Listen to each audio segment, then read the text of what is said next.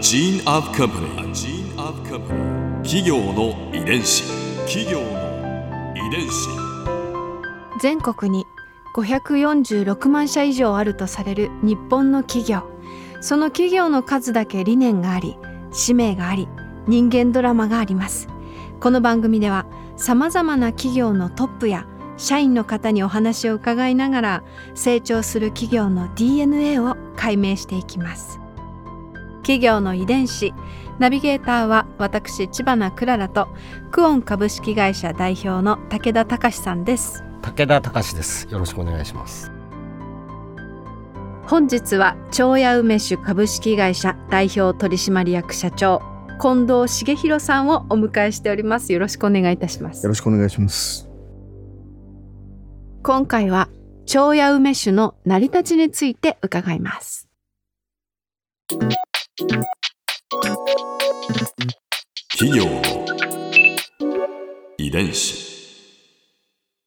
えー今年創業108年をお迎えになるということで、まずは長屋梅酒の成り立ちから教えていただけますか？我々はもともとあの梅酒を作ってる会社ではなくてあのワインを作っとったんですね。そうなんですね、大阪の河内の方になるんですけども、うん、もうそこでは古くからワインが作られてましてですね。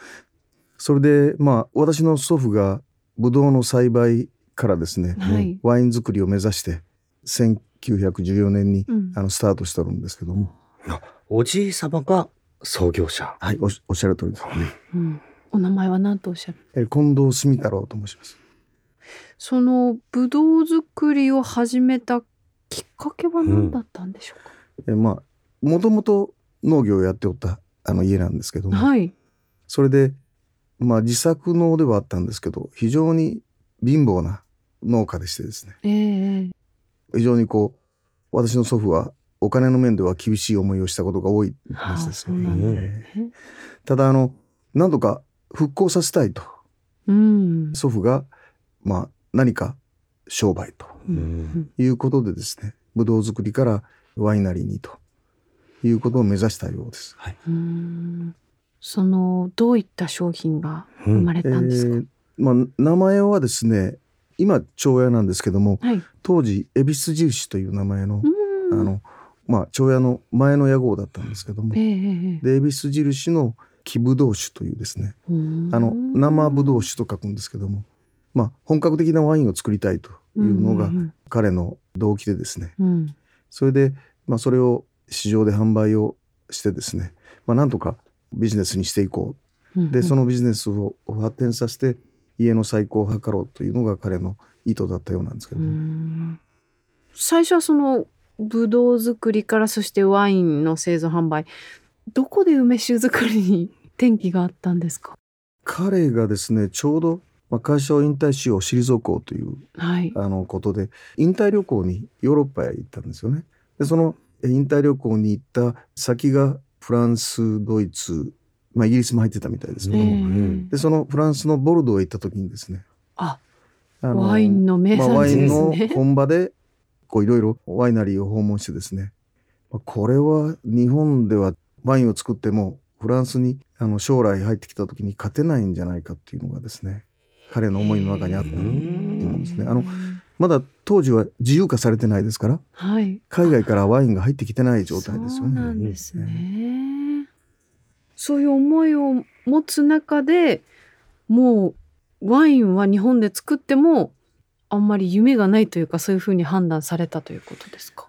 まあ必ずしも夢がないとまでは言わないでしょうけどもやっぱり小資本でですね何かその結果の出るものっていうんですかね、うんうんまあ夢があって結果の出るものを自分の息子にやらせてやりたいという思いが強かったんだと思うんですけどね。でもこうたくさんあったであろう選択肢の中から梅だったのはどこに理由があったんでしょうか？えーね。そうですね。おそらく海外にはないもの。それで日本独自のものっていうのはええあかなり重要な要素にはあったと思います。うん。それでうんいてまあまだ競争のないもの。うんうん。まあ厳しい環境にない商品ということでですね、まあ、それが梅酒をやり始めたきっかけにもなっているようですけども、企業の遺伝子。その梅酒にこう舵を取ったその当時っていうのは梅酒自体はあったんですよね？えー家庭にはありました。うん。あ。家庭で飲むものですよね。そうですね。家庭作りですね。作るものだったんですね。うんそれをこう製造販売するっていうのはどういう意味があったんですか？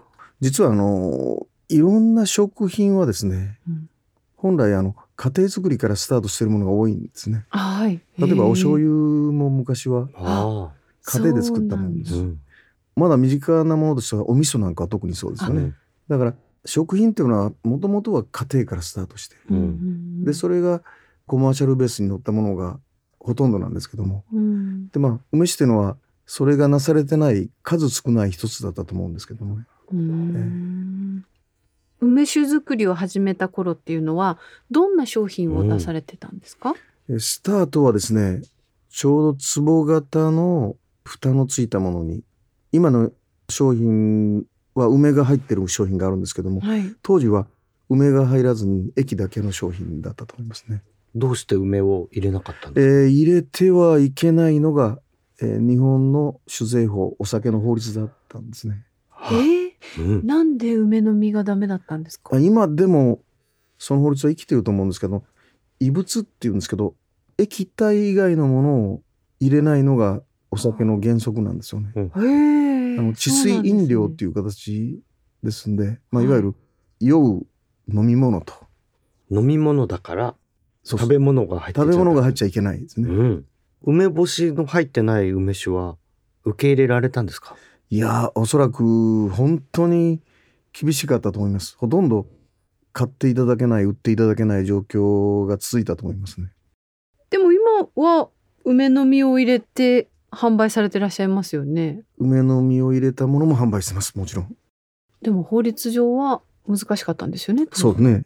まああの私の父が国税庁っていうお酒を管理している国の部門なんですけどね、はい。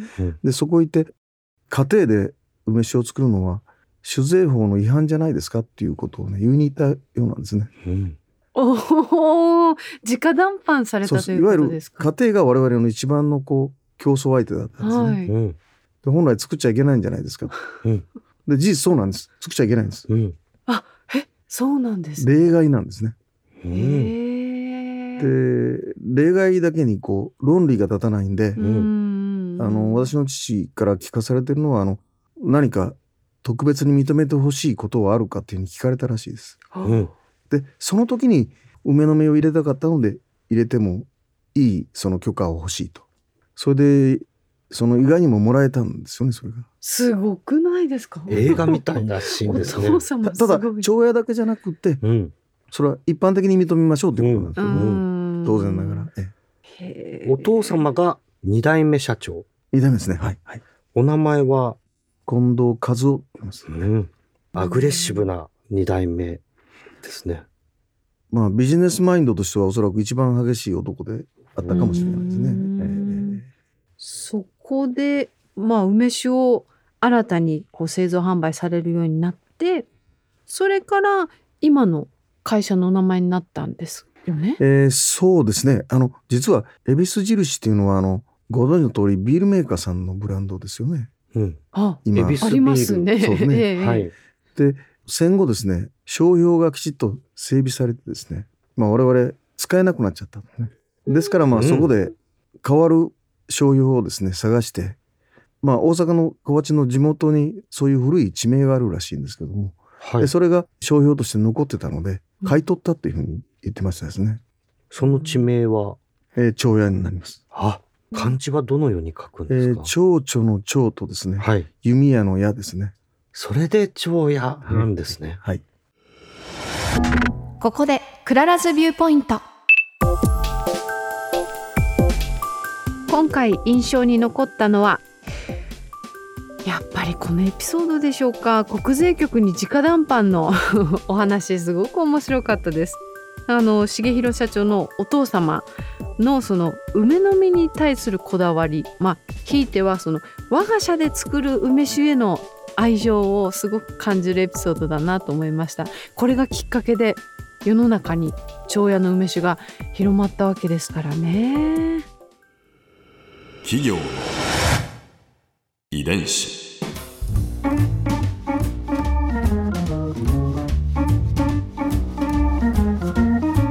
の番組はポッドキャストのほかスマートフォンタブレット向けアプリオーディでも聞くことができます。お使いのアプリストアからダウンロードして企業の遺伝子のページにアクセスしてみてくださいね。それでは来週もまたお会いしましょう。企業の遺伝子ナビゲーターは私千葉なクララとクオン株式会社代表の武田隆でした。